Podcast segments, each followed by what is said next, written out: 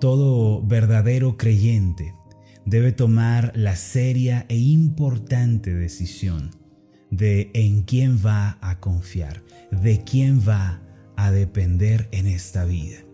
Y esta decisión tan importante estriba en el hecho de decidir si vamos a confiar en nosotros mismos, en nuestros métodos, en nuestras maneras de hacer las cosas, en nuestros propios recursos o si confiaremos en el Dios de la Biblia. Y esta es la decisión más importante que un creyente debe tomar a diario, en quién voy a confiar y de quién voy a depender, en quién va a estar apoyada mi confianza y mi esperanza.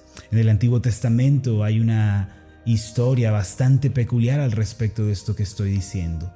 Cuando el pueblo de Israel se preparaba para regresar a Jerusalén después de cerca de 200 años de exilio, por haber desobedecido a Dios, los babilonios los habían invadido, habían arrasado la ciudad, habían destruido el precioso templo de Salomón y lo habían dejado en ruinas.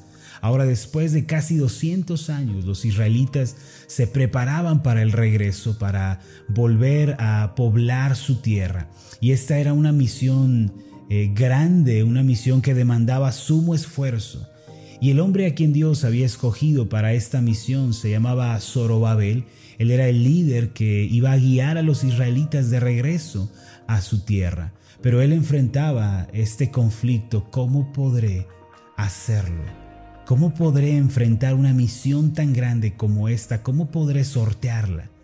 Y fue entonces que el profeta Zacarías le dirigió unas palabras que resuenan hasta nuestros días. Son las palabras que usted encuentra en Zacarías capítulo 4, versículo 6, donde el profeta le declara a Zorobabel, no con ejército, ni con fuerza, sino con mi espíritu, ha dicho Jehová de los ejércitos. Ante la pregunta, ¿cómo puedo cumplir esta responsabilidad tan grande y cómo puedo llevarla a cabo si soy tan débil, si estoy tan limitado, si hay tantas contrariedades. La respuesta es, Zorobabel, no confíes en tus recursos, no confíes en la fuerza del hombre, sino depende del poder de Dios. Y esto tiene una tremenda aplicación en nuestras vidas, porque cada uno de nosotros tiene una tarea que desempeñar cada día.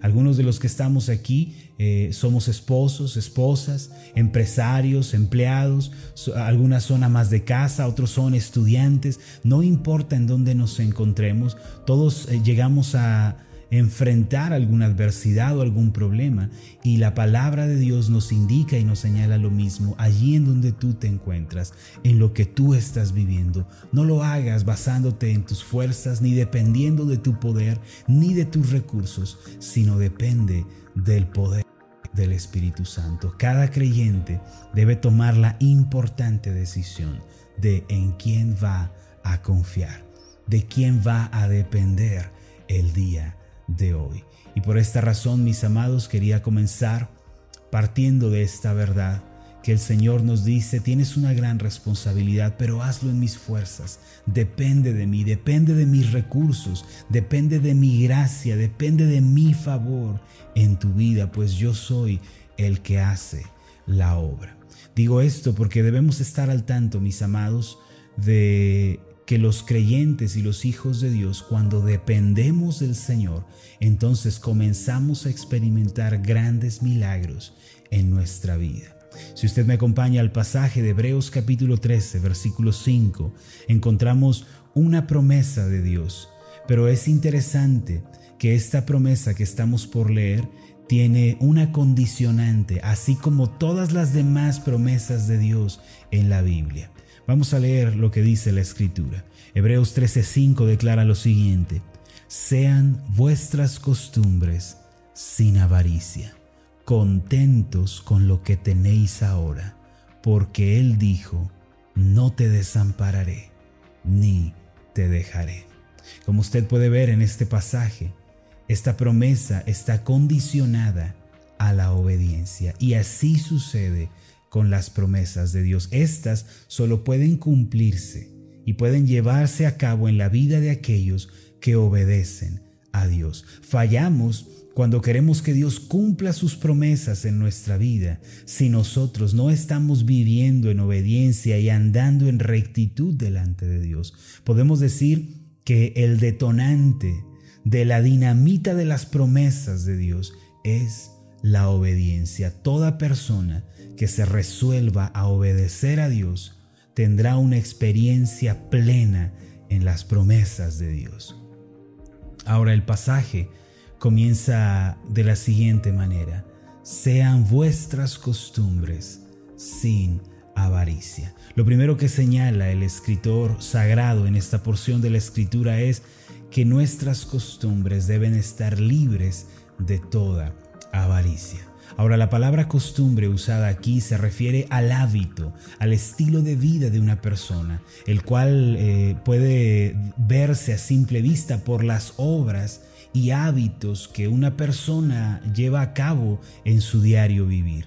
Dice entonces el escritor que su modo de vida, sus prácticas regulares, la manera en la que ustedes viven, sea una manera libre de avaricia. No vivan en avaricia. Ahora puede que usted se pregunte qué es la avaricia, a qué se refiere esta palabra. Y muchos de inmediato la relacionan con la persona que tiene muchas cosas o que tiene mucho dinero o que tiene una gran casa.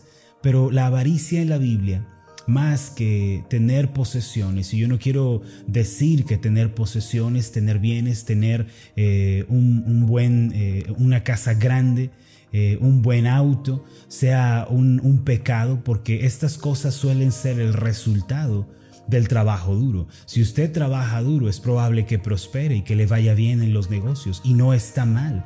Eh, tener esta clase de bendición en nuestra vida.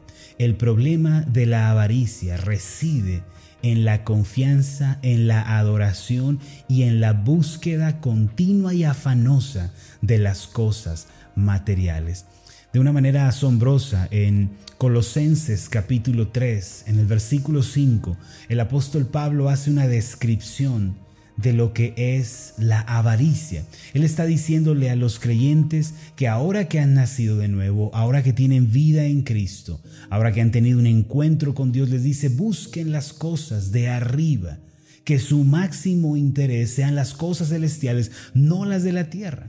Dice, pongan su mira allá en lo eterno, no en lo temporal. Y después comienza a describir cuáles son las prácticas que debemos abandonar, cosas que debemos dejar. Entre ellas menciona la fornicación, el adulterio, la mentira, pero entonces señala la avaricia en Colosenses capítulo 3 versículo 5 y dice que la avaricia es otra forma de idolatría. Y esta es la realidad acerca de una persona que vive con avaricia en su corazón, adora estas cosas. Ahora, el significado de la palabra idolatría podemos dirigirlo en tres direcciones. En primer lugar, la idolatría se relaciona con aquello que nosotros adoramos y valoramos sobre todas las cosas. Idolatría se relaciona precisamente con eso, con una adoración en este caso, a cosas vanas, a cosas superficiales como lo puede ser un ídolo, una imagen, lo puede ser eh, las posesiones materiales, el dinero y el mayor afecto, la mayor pasión se encuentra puesta en estas cosas. Una segunda dirección en la que podemos eh, enfocar la palabra idolatría es en aquello que uno busca afanosamente. Es aquello que uno está buscando, en lo que está pensando, por lo que está dominado en su mente. Busca las cosas terrenales, las, las desea, las, las anhela y su mente está fija completamente en ello. De modo que eh, la idolatría es lo que uno adora, es lo que uno busca con toda su pasión, pero también la idolatría en la Biblia se refiere a lo que uno está eh, amando, en lo que uno está confiando plenamente. Es decir, yo estoy, puede, puede decir una persona, estoy confiando en las cosas materiales, estoy confiando en mi cuenta de banco, estoy confiando en mis recursos, estoy confiando en mi manera de hacer las cosas. Y eso es a lo que el escritor se refiere cuando dice que la avaricia es idolatría, es amar decididamente algo, es buscar con toda pasión y es también confiar y depender de ello. Aquí en Hebreos capítulo 13 el pasaje central, el escritor nos dice que nuestras costumbres deben estar libres de la avaricia, que es idolatría. Otra manera de decirlo es que los creyentes debemos tomar la decisión de en quién vamos a confiar. Si vamos a confiar en lo terrenal, en los recursos, en los métodos del hombre, en mi manera de hacer las cosas, o voy a confiar y voy a depender del poder de Dios. Y esta es una decisión personal que cada uno de nosotros debe tomar. Yo no la puedo tomar por usted, usted no la puede tomar por mí, soy yo el que tiene que decidir. Por esta razón el escritor comienza diciéndonos esto, tomen una decisión de a quién van a amar. Tomen la decisión de qué es lo que ustedes van a buscar y en quién van a confiar. Cuando dice, sean vuestras costumbres sin avaricia. Y después prosigue a declararnos lo siguiente, contentos con lo que tenéis ahora. ¿Cuál es el antídoto? contra una vida de avaricia, una vida que ama las cosas terrenales, que las busca afanosamente, es el contentamiento, es el agradecimiento por lo que ya se tiene, por las bendiciones que Dios ha concedido. La persona que no agradece por lo que tiene solamente revela que no está conforme y no está contenta con lo que el Señor le ha concedido. Por esta razón ahora el escritor de Hebreos en el capítulo 13 versículo 5 dirige nuestra atención a lo siguiente. Amados, el antídoto contra la avaricia la antítesis de un corazón que ama lo terrenal es el contentamiento. Es el poder mirar alrededor y decir, Señor, estoy pleno, estoy satisfecho con lo que tú me has concedido. Gracias Señor por esto que tú me diste. Es aprender, mis amados, a estar felices con lo poco o lo mucho que el Señor nos haya dado. Es estar felices con aquellas cosas que el Señor nos concedió. Y suele ser que cuando nos contentamos con lo que tenemos, se abre la puerta de las bendiciones de Dios en nuestra vida. La puerta de la bendición de Dios no está abierta para el que vive con avaricia, descontento con lo que ya tiene.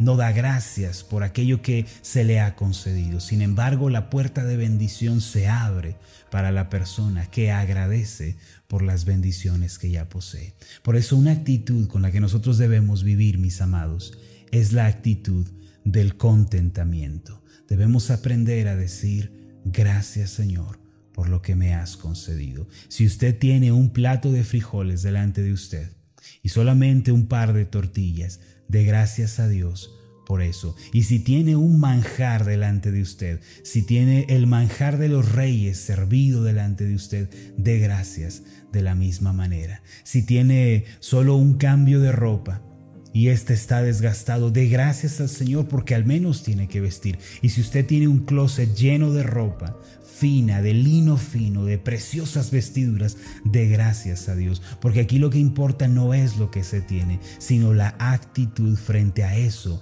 que se tiene. Si no aprendemos a dar gracias por lo que ya tenemos, solamente revelamos que no estamos listos para recibir mayores bendiciones de Dios.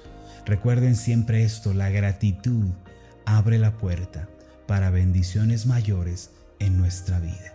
Por eso aprendamos a estar contentos con lo que Dios nos dio, felices con lo que Él nos ha concedido. Después demos gracias y alabemos su nombre porque ha sido su mano la que nos ha traído hasta aquí. Y después de ello, trabajemos con ahínco. Si queremos crecer en algún aspecto de nuestra vida, trabaje dedicadamente. Dedíquese al trabajo honesto, a un trabajo digno y entonces el Señor bendecirá esa labor. Recuerden, sean vuestras costumbres sin avaricia, contentos con lo que tenéis ahora. Y entonces viene la promesa. A continuación en el versículo 5, porque Él dijo, no te desampararé ni te dejaré. Solo la persona que se libera de la avaricia y que comienza a vivir en contentamiento delante de Dios recibe esta promesa. La promesa de Dios que dice, no estarás solo en todas tus necesidades solo en todas tus aflicciones, yo voy a estar contigo. Lo interesante también de este versículo es que el escritor toma esta última frase, no te desampararé ni te dejaré, prestada del Antiguo Testamento, particularmente en el libro de Josué, en el capítulo 1, versículo 5, cuando Dios está llamando al nuevo líder de Israel y le está diciendo, ve a la tierra que prometí a tus padres, entra en ella, conquístala. Y le dice en el versículo 5 de Josué 1, nadie te podrá hacer frente en todos los días de tu vida. Como estuve con Moisés, así estaré contigo. No te desampararé ni te dejaré.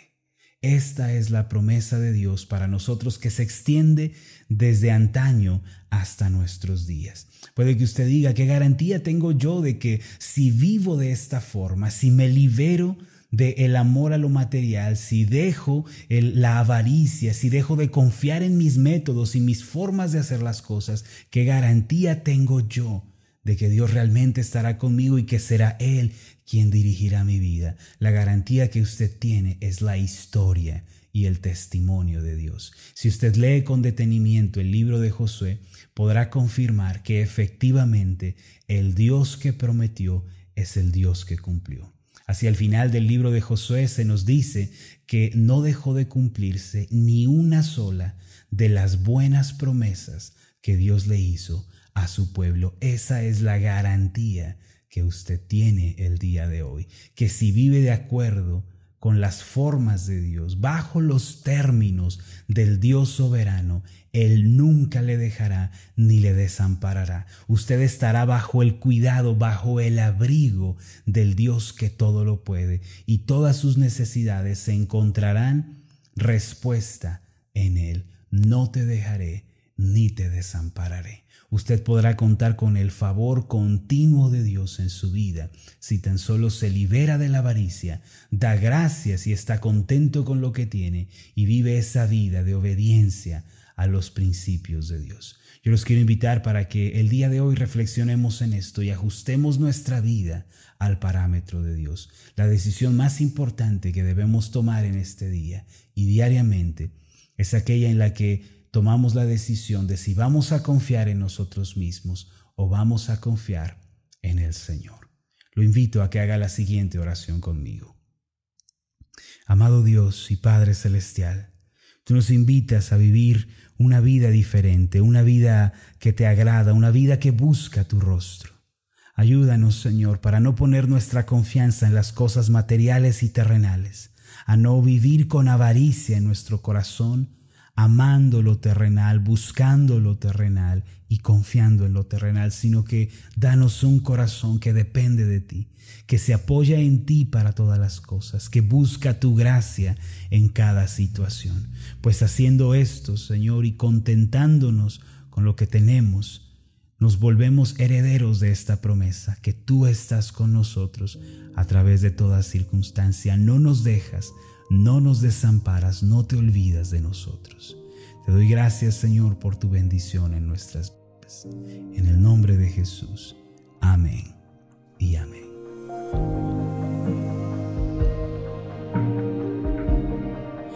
Tal? Mi nombre es Marlon Corona, soy el pastor de la iglesia Ascender en la ciudad de Zapopan, Jalisco, en México.